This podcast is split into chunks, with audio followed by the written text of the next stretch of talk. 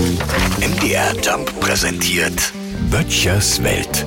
Na, wie sieht's bei Ihnen mit der Planung für den Frühjahrsputz aus? Ja, dieses Jahr muss es wieder sein. Hatten wir die letzten Jahre passende Ausreden nach dem Motto, wir haben im Lockdown so viel geputzt, wir kommen mit dem Dreckigmachen gar nicht hinterher, ist dieses Jahr Normalität angesagt. Alles, was nach einem Putzlappen, Scheuereimer, Bürste oder Feudel aussieht, wird scharf gestellt für den großen Tag. Jawohl. Und wenn wir ehrlich sind, es tut auch Not, stimmt's?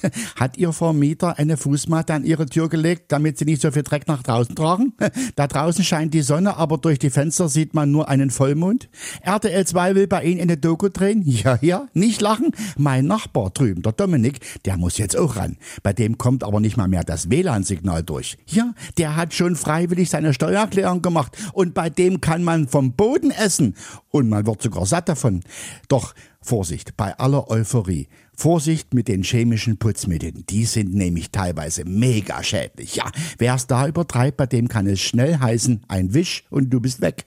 Ich bin da fein raus. Ich habe mich das gesamte Winterhalbjahr auf diesen Tag vorbereitet. Jawohl, ich schaffe Flaschen weg und von dem Geld, da kaufe ich mir einen Saugroboter, einen Wischroboter, einen Fensterputzroboter, einen Teppichklopfroboter, einen Küchenroboter, einen Mähroboter mit Feuchtigkeitsmessroboter.